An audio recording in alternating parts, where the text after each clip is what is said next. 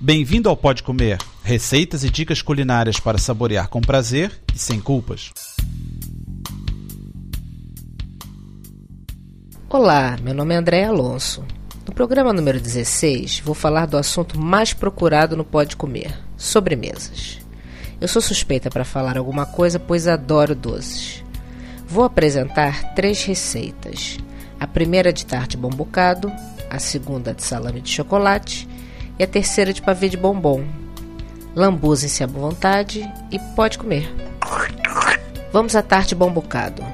Precisamos de massa folhada pronta para a base, 100 ml de água, 200 gramas de açúcar, casca de um limão, um pau de canela, 200 ml de leite, uma colher de chá cheia de maizena, três gemas, um ovo e, se gostar, coloque passas.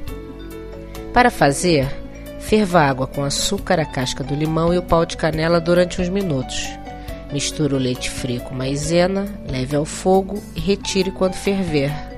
Deixe esfriar e misture a calda de açúcar, tirando o limão e o pau de canela.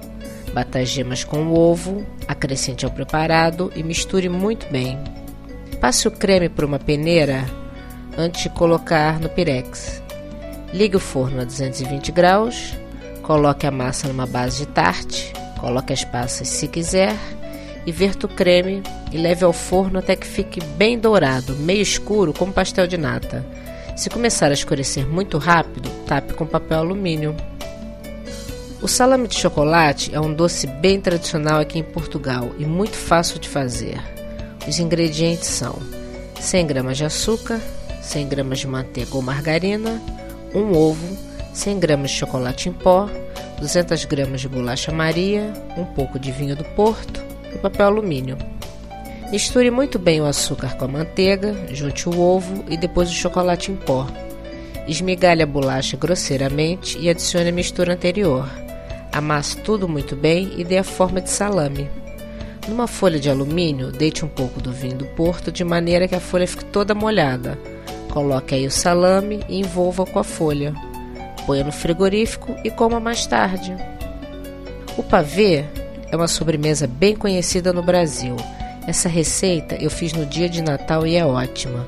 O bombom que eu costumo usar é o Serenata de Amor ou Sonho de Valsa, que vendem aqui nos hipermercados, mas pode-se usar qualquer outro. Para um pavê grande, precisamos de leite, achocolatado em pó, meio cálice de licor, dois pacotes de biscoito de champanhe, que são palitos La Reine. Para o creme, são duas latas de leite condensado, três latas de leite, seis gemas, duas colheres de sopa de maizena e bombom picado. A cobertura leva chantilly, que 200 ml de natas é o suficiente para fazer, ou então três claras em neve, 200 ml de natas e três colheres de sopa de açúcar.